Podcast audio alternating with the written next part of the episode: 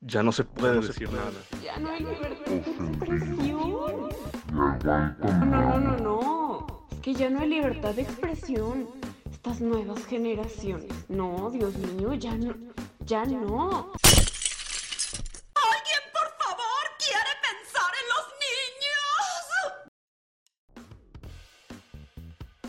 niños? Generación Mazapán, el podcast de Ivana y Benny.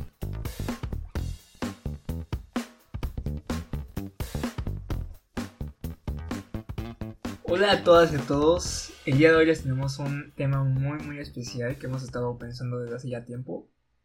Les queremos hablar de la orientación que nunca les dieron en la escuela. Bueno, por lo menos yo nunca tuve una orientación muy buena en la escuela. Orientación de... para saber qué queremos hacer en el futuro. Entonces, hoy les queremos hablar de esto porque hemos estado pensando que es una de las más grandes preocupaciones que tenemos las personas jóvenes y creo que casi nunca nos hablan de pues de cómo es todo ese proceso de elegir eh, qué se quiere hacer en, pues en la vida, la vocación, qué quieres que sea tu profesión o qué es lo que quieres hacer en el futuro. Bueno, de hecho creo que nunca se acaba ese proceso, siempre te puedes reinventar, pero cuando eres más joven, siempre está esa presión, más cuando estás eh, en sexto semestre de la, de, la, de la prepa, en el último semestre de la prepa, siempre está esa presión y esas preguntas de, y ya sabes que vas a estudiar y cómo vas con, la con el proceso de admisión y hiciste examen en tal y cómo te fue y cómo quedaste y, y si tu amigo quedó en la uni que tú querías pero tú no y toda esa presión que hay sobre nosotros eh, los jóvenes y las jóvenes. Entonces les queremos hablar de eso el día de hoy, más porque nosotros pues ya pasamos un poco por ese proceso, todavía pues estamos estudiando, pero pues bueno, no sé Ivana, pero yo siento que estoy muy cómodo con lo que elegí. ¿Tú qué, tú qué piensas Ivana? ¿Tú te sientes cómoda con, con lo que elegiste hasta el momento? Sí, yo también me siento muy cómoda con mi decisión. La verdad, no me veo en ninguna otra carrera.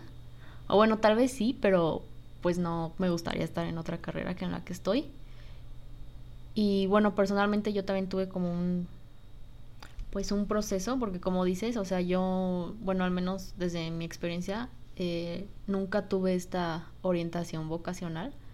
O sea, no le pueden llamar orientación vocacional a los test que te aplican súper generales que ni siquiera pues no que nada más te arrojan como de mm, tu área es la de economía y administrativa y ok pero hay como 50 mm, carreras del área económica administrativa y y pues hay 50 opciones y de esas 50 opciones hay miles de trabajos y o sea realmente no pues sí, siento que es algo que al menos a nuestra generación todavía le falta, pues le falta mucho ese apoyo. Supongo que en algunas escuelas es mejor que otra, eh, no lo dudo, pero sí es algo en lo que absolutamente todos, todas batallamos en elegir carrera y es algo es algo completamente normal. También es está también es muy difícil elegirla y que te hagan elegir lo que quieres hacer por el resto de tu vida, tus 17, 18 años, o sea, es algo es algo no. No puedes, o sea, tienes 17 años, te faltan por vivir 60 años, no sé, tal vez 70 o tal vez menos. Y vas a elegir qué hacer con todo ese tiempo, o sea, creo que es una idea muy errónea y como dice, siempre nos podemos reinventar y, y, no porque a los 18 digamos, ah, voy a estudiar psicología, toda tu vida vas a ser psicólogo. Pues no, y, realmente creo que hay, hay que deshacernos de, de, esas ideas de que si ya elegiste algo, ya te casaste con eso toda tu vida, pues porque la vida no es así. Creo que la vida siempre cambia y... Y pues no, o sea, simplemente lo que estudies siento que es como pues una etapa de tu vida y no no define ni tu personalidad ni a lo que vas a tener que hacer de a huevo. Exacto, yo siempre he estado en contra de esa idea de estás en la prepa, tienes 17 años y llega la orientadora un día y les dice, chicos, eh, les vengo a dar una plática porque, como ya saben, ya casi están los procesos de admisión y tienen que ir viendo qué quieren estudiar y entonces empiezas ahí a, pues la verdad es que sí es un momento, pues yo siento que es de mucha presión. Demasiada presión para alguien de 17 años, 18 años. Y como dices, ¿por qué, o sea, ¿por qué pensarías que lo que decides hacer a tus 18 años va a ser lo que vas a hacer por el resto de tu vida? Cuando a lo mejor y haces una carrera en, no sé, lo que sea, lo que se te ocurra, y sales y trabajas y te gusta, pero un día te atrae otra cosa o te acuerdas que en algún punto de tu vida te interesaba otra cosa y lo intentas y pues a lo mejor y te dicen qué te pasa si tú eres doctor porque ahorita quieres hacer un restaurante y ser chef pero pues. Pues porque quiero ya, ¿no? Digo, pues tampoco le debes ¿sabes? a nadie. Ajá, de que. quieras hacer, o sea. Creo que hay demasiada, demasiada presión social. Desde. Pues no sé desde qué edad. Ahora siempre está esa pregunta, ¿no? De que, ¿qué vas a hacer? ¿Qué vas a hacer de grande? Y creo que esa. Esa sola pregunta yo creo que te engloba en que solo vas a hacer una cosa. ¿Qué vas a hacer de grande? Es como, ah, ok, doctor y ya, o sea, no puede ser otra cosa porque vas a ser doctor. O, ah, maestro, ah, bueno, pues vas a ser maestro y ya. Es como, no, o sea, y además que es simplemente un trabajo, o sea, tu, trabajo tampoco es tu vida, o sea, puede ser muchas cosas. Entonces creo que desde ahí, o sea, desde, desde la pregunta qué vas a hacer, o sea, ya, ya estamos pensando y enseñándoles a, a los jóvenes, a los niños, que eso vas a hacer y eso vas a hacer y te callas. Y bueno, también no sé cómo lo hayan manejado como en tu preparatoria, Benny, pero al menos en la mía, pues ya ves que se supone que te dividen como por áreas de especialización en último año. Eh, bueno, lo que es el bachillerato como en la mayoría de las prepas. Y pues se supone que desde ahí ya te vas como que encaminando, pero también erróneamente, o sea, yo veía muchos compañeros, compañeras así como ya, o sea, es que si escojo este bachillerato, pues ya me chingué, ¿sabes? Ya, o sea, como te decía de que, así como los tests, tests te arrojan de, como del área que mejor va con tu personalidad, o sea, también como el elegir bachillerato era como de, ay, pues ya te vas a ir por una carrera de ahí. Y pues tampoco, o sea, o sea, imagínate esto todavía un año, así de por sí cuando sales no sabes ni qué pedo, un año antes yo creo que menos sabes qué pedo. Y es como, no sé, o sea, supongo que hay gente que sí lo tiene muy claro, o al menos el área.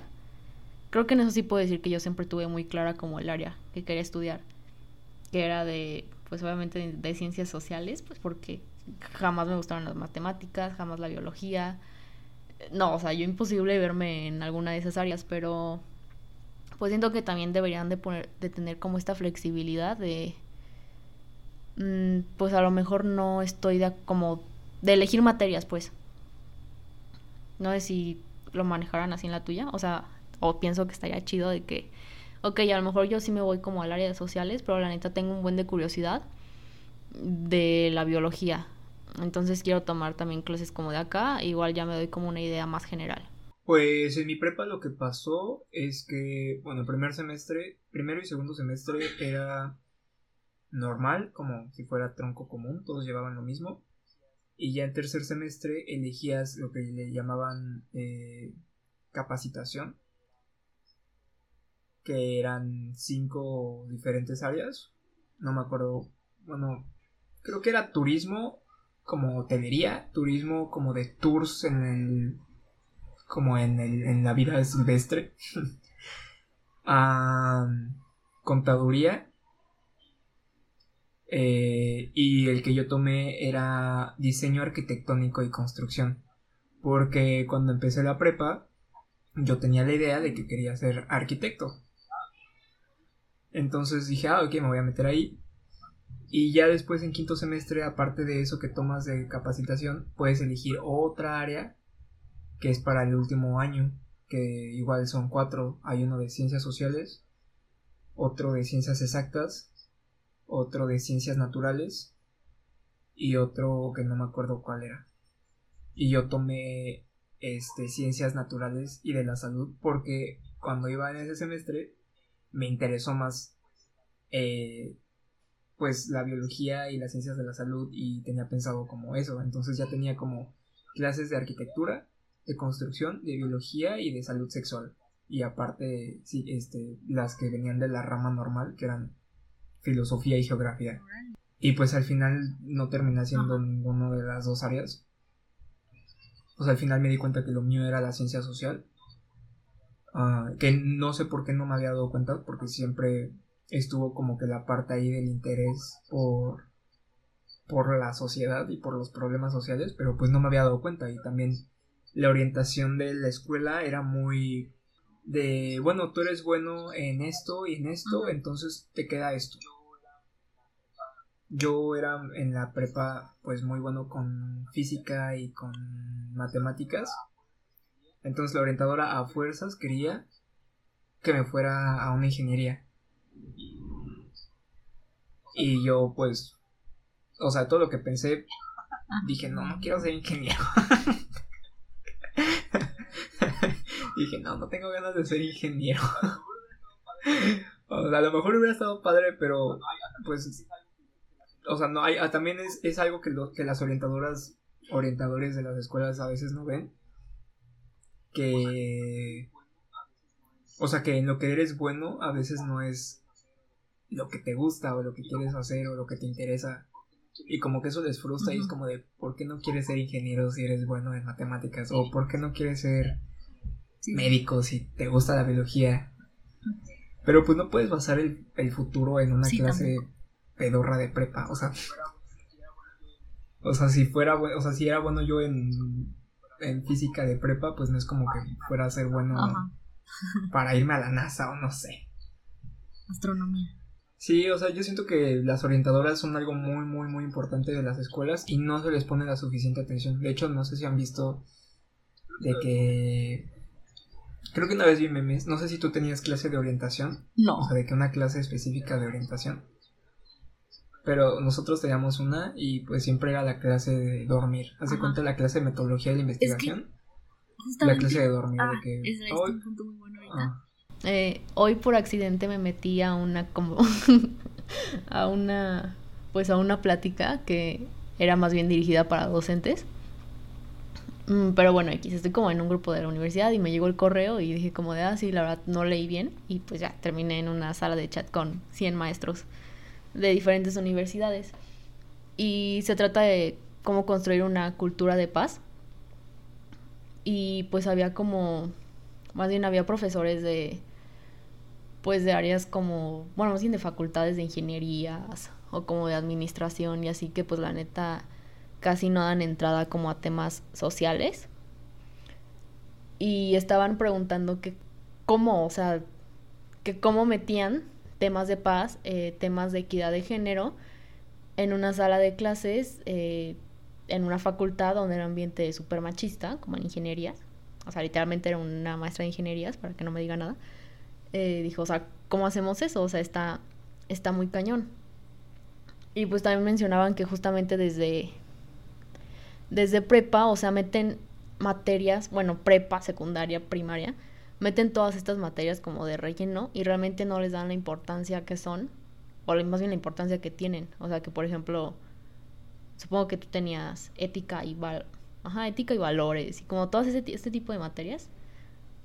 No sé qué otros nombres tengan así o... Sí, ¿cómo es en primaria? Sí, civismo. Ah, sí, ajá, eh, parece más clase como de nacionalismo. Ajá. Pero bueno, se supone que todas estas materias deben de ser como para la construcción de un buen ciudadano.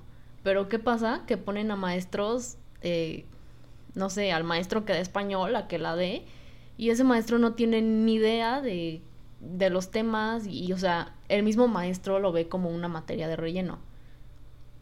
Entonces, pues, desde ahí está el problema, porque están metiendo esas materias que supuestamente son de relleno, pero no, pues te están hace más bien te deberían de enseñar a ser una, eh, pues una persona responsable, una persona que tenga, pues al menos presentes los mínimos valores para poder convivir en sociedad. Pero pues no, o sea, y justamente volviendo, al, al curso que estaba tomando, pues es más bien como para, porque pues en universidad eh, difícilmente están como estas materias tan marcadas. Entonces hablaban de más bien como de educar y de de conectar como los temas que vieran así fuera así estuvieran viendo biología de alimentos o ingeniería mecánica, o sea, conectarlos como con la realidad, pues con la realidad que está pasando. Y, y pues sí, o sea, no, sí me voy a entender, ¿no? o sea, que ya no como materias de relleno. Esas materias siento que son como para que las materias que estás llevando les pongas como la parte social, pero no lo ponen así, o sea, no están conectadas, están dispersos como si fueran cosas separadas, cuando en realidad deberían de estar todas relacionándose unas con otras. Si estás viendo una clase de, por ejemplo, de, ay, no sé, cualquier clase, una clase de, de química, y estás viendo una clase de cívica y jamás los conectas. y te preguntas y, y jamás las conectas y ya después pues no sabes por qué llevabas cívica y ética y aparte llevabas química en el mismo semestre si no tenía nada que ver. Cuando si hubieran puesto o sea si los si se hubieran puesto a pensar que sí puede haber relación entre entre todo porque pues hay relación entre todo pues el desarrollo de o sea los alumnos tendrían un mejor desarrollo de ese conocimiento y no sería como mi clase de tal, mi clase de tal, mi clase de tal y pues quién sabe. Sí, o por ejemplo estás en una, no sé, en una facultad de arquitectura y están viendo, o sea, desconozco totalmente las materias, pero pues no sé, estás viendo como algo de eh, diseño de calles, no sé, la estructura y un día van, un día X del mes y te dan un taller de género y tú como de, ah, órale, chido, pero si desde que te están enseñando la materia te están diciendo como de, ok, a ver qué problemáticas hay en las calles y, y cómo ustedes al diseñar eh, pueden pues mejorar o aportar algo a estas problemáticas, entonces como que ya cambia completamente la situación y a lo mejor ya diseñas una calle que sea más segura para las mujeres, no sé, X, o sea, creo que pues sí, como dices, o sea, realmente todo está conectado y el problema es que se ve todo pues separado. Sí, o sea, yo, yo siento que ese es el más grande conflicto que tenemos las personas que estudiamos ciencias sociales con personas que estudian otras carreras que no ven nunca nada social, porque nosotros a lo mejor pensamos y vemos las calles y vemos los problemas que otras personas a lo mejor no le prestan atención. Por ejemplo, vas por la calle y ves que hay una rampa para personas con discapacidad y justo después de la rampa hay un poste en medio de la banqueta. Y dices, si la persona que estudió una ingeniería en...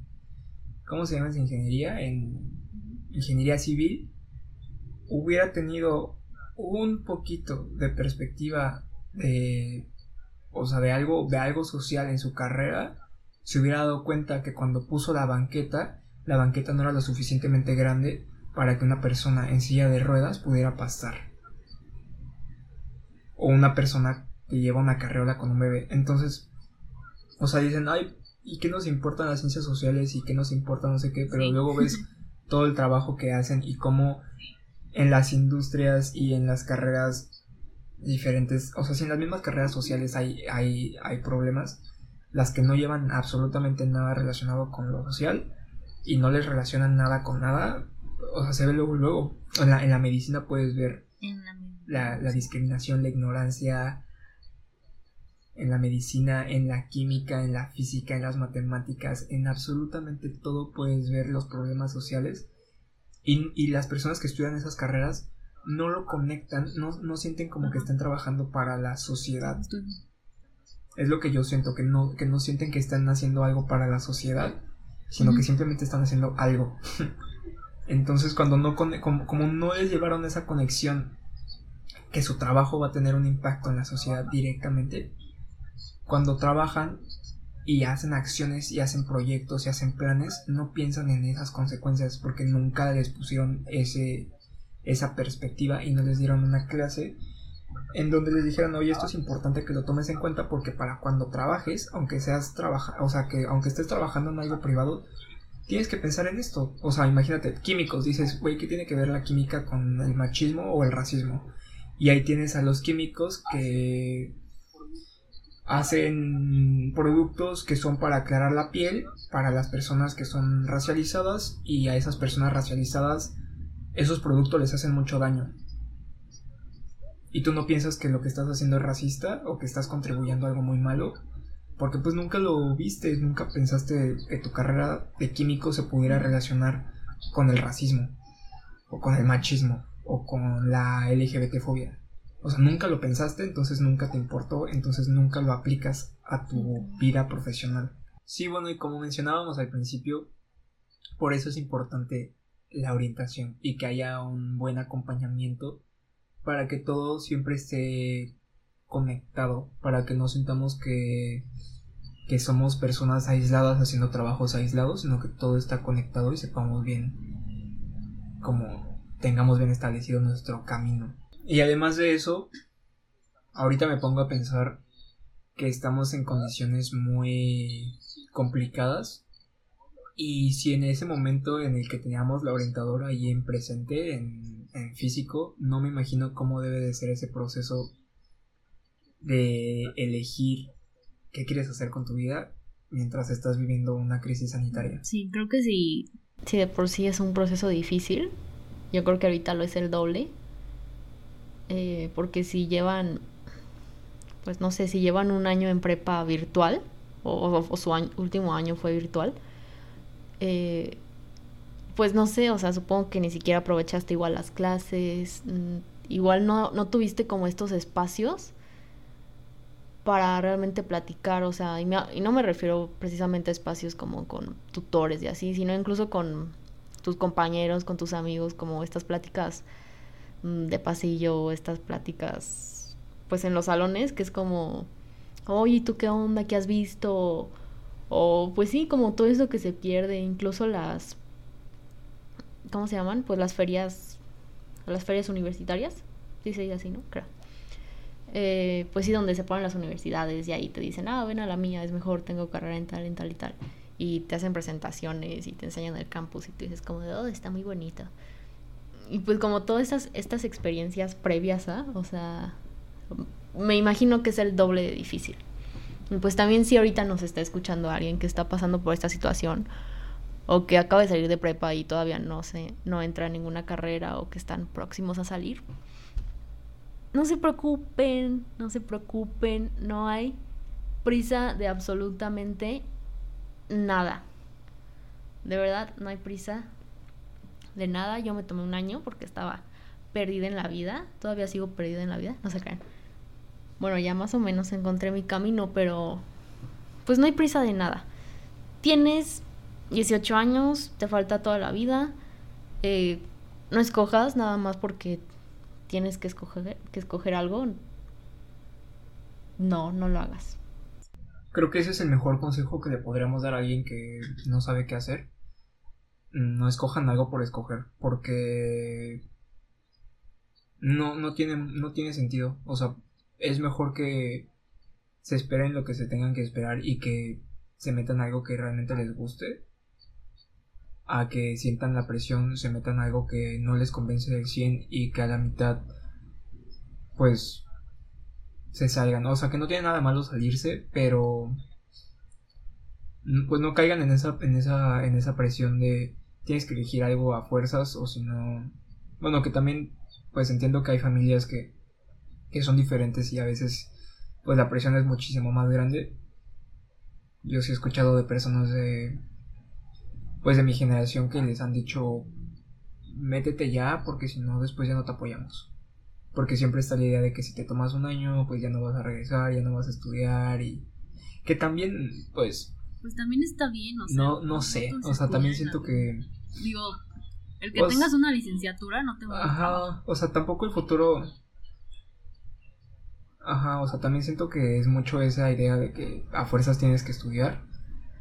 Y pues no todas las personas les gusta estudiar y, no, es, y no hay nada de malo con eso. o sea, si tú puedes encontrar tu propio camino y estás seguro de lo que estás haciendo y estás haciendo algo que te gusta y que, y que, y que estás cómodo con lo que estás haciendo, cómoda con lo que estás haciendo, pues tampoco te tienes que presionar de que a fuerzas tienes que tener una carrera universitaria. Porque no sé en qué momento empezamos a pedir eso como requisito para poder existir, tener una carrera universitaria, pero, pero a mí se me hace que, que podríamos pensar en, en, en no presionar tanto a la gente para que estudien por estudiar, sino que la gente estudie porque les gusta estudiar y porque lo, lo, lo, disfrutan y realmente sienten que les aporta algo. Porque pues creo que así tendríamos profesionistas pues de mejor calidad, profesionistas felices. Y bueno, también como Ivana dijo de su año sabático, yo también me tomé un año sabático. A muchas personas ni siquiera les permiten tomar ese año sabático. Mm, pues no sé qué decirle a esas personas pero sí. que a mí sí me dejaron, pero... pero si, si, si, lo platican con sus, con sus papás y les dicen la verdad, yo lo que le dije a mamá este fue, pues sinceramente no sé qué estudiar y no quiero hacerte yo, ese, ese fue esa es una muy buena táctica. Yo lo que hice fue decirle no sé qué estudiar y prefiero no gastar a, a meterme algo y después salirme y hacerte gastar más. Entonces mi mamá fue como, ah, bueno, pues así no, pues. pues de ahorrarme algo, pues mejor es. Y es que es verdad, o sea, ¿a qué te metes? O sea, yo de verdad fue como de no, o sea, no tengo ni, ni idea, o sea, no, o sea, ¿a qué me meto? Para salirme a los seis meses para aguantar el año y salirme. Y que sabes que es un gasto, o sea, independientemente sea pública, sea privada, donde te vayas, implica un gasto. Y pues, ¿para qué? ¿O qué? Sí, yo lo que hice mejor fue trabajar. Y el trabajo, mm, pues, no tenía nada que ver con con lo que estoy estudiando, pero sí me ayudó a Pues, o sea, me ayudó a aclarar la mente. Pues no sé. O sea, a mí lo, lo, que me preguntaban mucho mis papás era como de, bueno, ahorita no sabes qué estudiar y en un año ya vas a saber. O sea, es como, si no sabes ahorita ya vas a saber, pero pues, pues sí, la verdad es que sí me funcionó. Eh, porque pues realmente ya te enfocas solo en eso. O sea, la verdad es que yo en la prepa me la pasé como súper despreocupada de qué estudiar. Fue como, pues ahí a ver qué sale, ¿no? Ah, pues como que esto me gusta. Yo tenía ahí varias ideas en mente, pero o sea, una tenía que salir. Pero pues no. O sea, realmente luego fue como de madres. Y, y aparte pues de que ya en el último semestre empiezan como desde febrero, marzo, ves que todos empiezan a ir que a los propes, que al no sé qué, y yo así como de madres. Pues yo no he hecho nada y pues y pues no sé, vea. Sí, a mí el año también. No, o sea, no me tuve que esperar todo el año para saber qué quería estudiar. Ah, sí. O sea, como que en un momento salió y dije, ah, ok, esto me gusta. Sí, tampoco es como que son 12 meses ahí. Como de que pasen 12 ah". meses y te llegue la. Ajá, y, y, y, como que tienes ese proceso de sentarte y decir cómo quiero verme en el futuro, o qué es lo que me gusta, o qué es lo que quiero hacer, o dónde me siento más cómodo, porque también pues es eso, ¿no? Y pensar que, pues que hay muchas opciones. Bueno, también ver qué son tus opciones, ¿no? También, o sea, dentro, dentro de tus opciones, qué es lo que más te gusta y cómo te sientes con esa idea de, de, de, alguna de esas opciones. Y pues también está como toda esta mm, pues como toda esta parte de que, o sea, cuando te estás en tu año que estás como súper perdido, pérdida, este, pues también ya ves que todo el mundo, o sea, todos tus compañeros, todos tus amigos ya están eh, en universidades, ya están viviendo en otra ciudad, ya están como en otra, pues en otra onda y tú así en tu casa como de, y yo, pues quién sabe dónde me voy a ir, este, así no tengo ni idea, entonces, pues sí, también está, pues está complicado, tampoco es como que ay, pues total, me tomo un año y a ver qué sale. O sea, obviamente también es un proceso.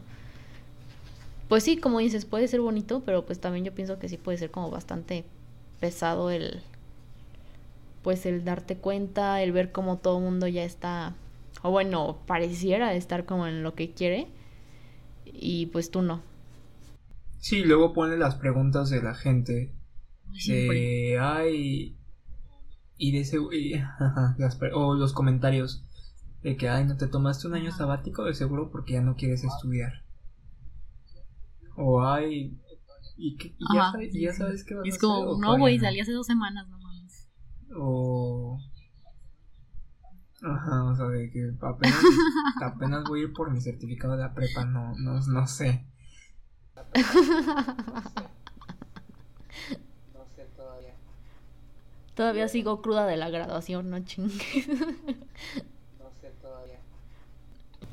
Y pues también entendemos que hay como cierto privilegio, obviamente, en poder decir, ay, ¿saben qué? Pues me tomo un año y chingue su madre, el próximo regreso a estudiar. O sea, obviamente es como un privilegio muy grande saber que esa opción de seguir estudiando pues va a estar como ahí, ¿no? Y también que pues sí que te que tengas como la posibilidad de escoger cualquier universidad, o sea, que tus papás te digan, ah, pues la que quieras privada o la que quieras pues mientras sea pública. O sea, también es como Ajá, o en cualquier ciudad, no me importa, o sea, como que pues todo pues obviamente todos esos también son pues son factores y son factores bastante pesados, también el que tú quieras estar cerca de tu familia o que no quieras estar cerca de tu familia. O no sé, o que a lo mejor eh, tu única opción sea en universidad pública y a lo mejor pues no pasaste el examen a la primera y ahí no lo vuelves a pasar a la segunda y hay cupo súper limitado. También está pues también está difícil, digo, no para todos. Es, ay, quiero estudiar esto, pago la inscripción, me hacen un examen de conocimientos, porque es un examen de conocimientos el que hacen en las universidades privadas. Yo no conozco a nadie que hayan rechazado una universidad privada. Por favor, dejen ese mito de, ay, pasé mi examen. Claro que lo ibas a pasar. Claro que lo ibas a pasar, nada más tienes que pagarlo. Pero bueno. Pues a mí me tocó ir a, ferias de, de esas de universidades yo no sentí que ninguna universidad estuviera hecha para mí, porque estaban todas muy caras. Sí, o sea, es, lo que te digo, porque justamente a mí me pasó con la carrera, o sea, bueno, yo estoy estudiando relaciones internacionales, y yo cuando vi la carrera, que, o sea, pues la busqué y puras universidades caras, o sea, caras, pues sí, caras, que, que, que era como, ¿cómo chingados voy a estudiar en el pinche Tec de Monterrey? Pues no mames. Sí, o sea, yo también fui a una plática de, bueno, a, una feria de esas de las universidades y que una universidad estudia no sé qué en Suiza. ¿Cómo no se me ocurrió antes irme a Suiza? Y yo así como, ah, ok, me acerqué para... Ajá, y así como, déjame, no, no, no sabía que tenía esa opción, déjame ver. Y decía, sí, o sea, puedes estudiar y trabajar al mismo tiempo. Y yo dije, wow, o sea, con lo que trabajo puedo pagar todo o qué. Y decía, sí, con lo que te pagas, con lo que te pagan, puedes pagar el 15% del total de tus estudios y ya lo demás, que son como 500 mil euros, ya lo pagas tu papá, pero pues... Y dije, o sea, si tienes para pagar el 85% de un estudio en Suiza, pues creo que ni siquiera necesitas trabajar. Pues sí, como te decía, todos estos factores influyen demasiado en, en la decisión porque pues para todas las personas es un proceso muy, muy diferente. Y yo creo incluso lo que estábamos comentando de las preparatorias, o sea, igual alguien nos escucha y es como de, ay, ¿de qué hablan? Yo tenía un tutor privado que me hizo mil tests y, y, me, y me enseñó todas las carreras que había y me enseñó todas las universidades. O sea, pues claro que, pues sí, es que es un conjunto de todo. También vi una universidad en Alemania, pero no me gustó. O sea, no fue eso, no, no me gustó, fíjate yo nomás chequé la y dije, mm, no sé. Sí, a mí como que el clima, ay, no, no. Europa no. Luego dije, ay, ¿qué tal que, que ni les entiendo? O pues no sé, ya sabes, como el choque cultural. Dije, ay, ¿para qué me complico si ya de por sí la universidad es difícil? Ahora imagínate con diferencias culturales, no, gracias.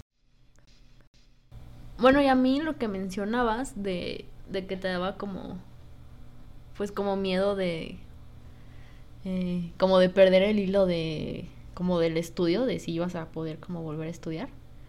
Fíjate que no te decía que a mí no me pasó eso, pero no, no porque no estudiara antes. sino, no sé, como que, o sea, de verdad, o sea, te digo, para mí sí fue como algo muy, muy difícil, entonces fue como, no, güey, o sea, tengo que, o sea, ¿sabes? Como que esos, verdad, esos, como que esos temores nunca me llegaron, sino más bien fue como estudiar muy, muy chingón, y ya pues cuando supe a qué universidad iba a entrar, pues fue como de, ay, pues si no pasas el examen, pelas y no entras. Y pues fue como madres, o sea, ponerme a estudiar chingón toda la primaria, la secundaria y la prepa, porque pues al final de eso vienen en los exámenes. Entonces como que desde ahí me empecé a aplicar bastante y ahorita me sigo aplicando bastante, ¿sí? Sí, sí. Sí, muy buen estudiante Ivana, la verdad es que yo la aprecio, la, la admiro mucho. No baja de nueve. Yo, titulación por promedio, nada de tesis. Pero sí, a pesar, o sea, te digo, sí me apliqué como chingón para el examen, pero pero pues la verdad yo creía que no iba a entrar. O sea, yo dije, ni de pedo pasó. O sea, yo salí llorando del examen. Así. Se los digo sin pena. Salí llorando del examen y dije, ya valió madre, me voy a quedar otro pinche año en mi casa. voy a terminar la universidad a los 26.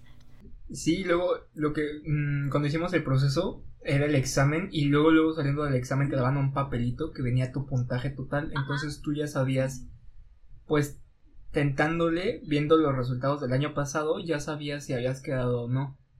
Yo salí y una muchacha sale con su papeleta y sale así llorando y le dice a su mamá, mamá, no quedé. y era Ivana. no, no es cierto. no, no era Ivana, era otra muchacha que también pues salió llorando del examen. Pero pues, pues sí es, una presión muy grande. Si, si todo el mundo tuviera dinero para escuelas privadas, pues abren 10.000 TEC de Monterrey y nadie se queda afuera, pero no. Son escuelas públicas y tienen cupo limitado. Y tienes que ir a competir a demostrarle a alguien que eres mejor que los demás. Lo cual siento que yo, pues yo, pues yo siento que es muy arbitrario, que es muy, pues pues injusto, ¿no? O sea, saliendo de la prepa haces un examen todo nervioso y ya de ahí depende tu futuro. No, es, es demasiada, demasiada presión porque aparte hay personas que pues a lo mejor y solamente les dejan hacer una oportunidad de, estudiar y ya después sus papás dicen, ay, pues no quedaste, pues ponte a trabajar. sí, aparte, otra cosa, no, sé. Bueno, no sé si te acuerdas como, o sea, también es pues recién ya que entramos y todo, que resulta que el puntaje sí lo alcanzamos. Eh, Ah, o sea, como que el, pues los maestros, los que tuvimos como, pues los de primer semestre nos hicieron mucho, mucho hincapié en que, o sea, siéntanse muy privilegiados de estar aquí, sí, porque aplicaron, no sé, no sé si tú recuerdes, pero pues sí es como de, no sé, de cinco uno queda o de tres uno queda. Algo así. Y pues obviamente aplican cantidades muy, muy grandes de, de estudiantes y quedan pues muy pocos. ¿Por qué? Porque pues la educación pública no alcanza para más. Y eso es lo que nos decían los profes, es como, o sea, siéntanse privilegiados, pero pues tampoco se crean mucho, porque pues, pues sí, o sea, esos exámenes, exámenes son filtros, pero pues no son...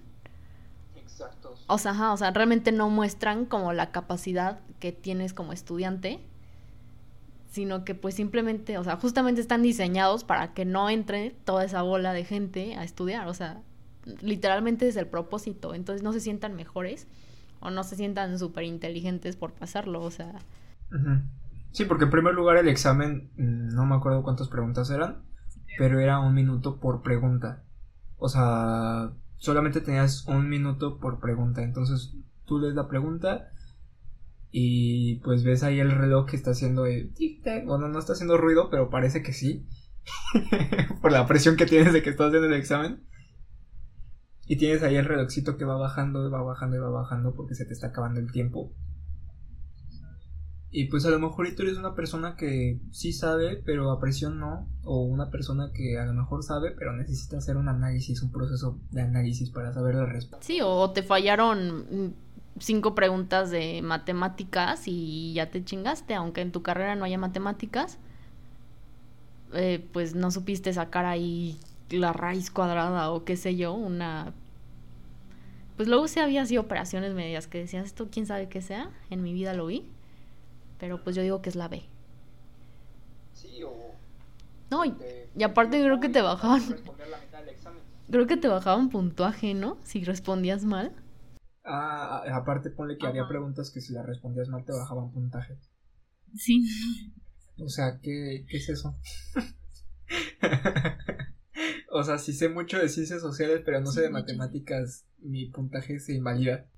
Pues ya para finalizar, queremos decirles que si estaban pasando por un proceso como por el que nosotros, nosotros pasamos, pues que no se desesperen, que no se presionen, que tomen muy en cuenta cuáles son sus posibilidades y no se y no se pues no se agüiten porque no tienen otras posibilidades sino que traten como de de dentro de esas posibilidades que tienen ah, pues aprovechar lo mejor que se pueda sacar de eso y pues también estamos ahorita en una pandemia si se quieren tomar un año sabático para pensarlo si todavía no saben bien qué onda si sus papás eh, les apoyan para que se puedan tomar un año sabático. Yo lo recomiendo 100%. Yo siento que pues sí es un tiempo que, que puedes aprovechar muchísimo para pues para plantarte bien pues qué camino quieres tomar o qué te interesa o qué cómo quieres que se vea tu futuro. Entonces pues piensen muy bien todo lo que lo que hagan con respecto a eso. Y pues si les dan la posibilidad de pues de elegir lo que sea pues aprovechen muchísimo esa libertad porque no muchas personas tienen esa libertad Sí, y también si ya están estudiando y no se sienten cómodos en sus carreras, pues creo que nunca es tarde para cambiar y volver a empezar. Yo creo que si tienen la posibilidad y de, y de verdad sienten que, pues, pues sí, que, que al final no les gustó tanto como esperaban, que ya no se ven trabajando en lo que pueden trabajar, mm, pues busquen más opciones. Digo, no, no estás casado con tu carrera, entonces, pues busca más opciones y si puedes, eh, pues vuelve a comenzar. Yo creo que es nunca es tarde. Y como vi por ahí una frase, decía que, que si no te atreves a hacer algo por, por miedo o de que vas a, a terminar de hacerlo muy tarde, o sea, de que, ay, pero si me meto ahorita voy a terminar hasta los 28 años, es como, de todos modos vas a cumplir 28 años y vas a estar infeliz con tu vida, o sea, ¿de qué vas a llegar a esa edad? ¿Vas a llegar a esa edad? Pues solo decide cómo vas a llegar a esa edad. Eh, infeliz, incómodo en algo que no querías o vas a llegar bien, a lo mejor apenas comenzando a pues a desarrollarte en algo que sí te gusta y que sí quieres. Así que yo creo que nunca es tarde para un cambio. Y pues ya, no, no tengan miedo. y pues ya eso sería todo Muchas gracias por Muchas escucharnos. gracias. Nos esperamos para una emisión más del episodio en próximo jueves. De este jueves no, hasta el otro, ¿eh? No se confundan. Jajaja. XOXO, no sé qué.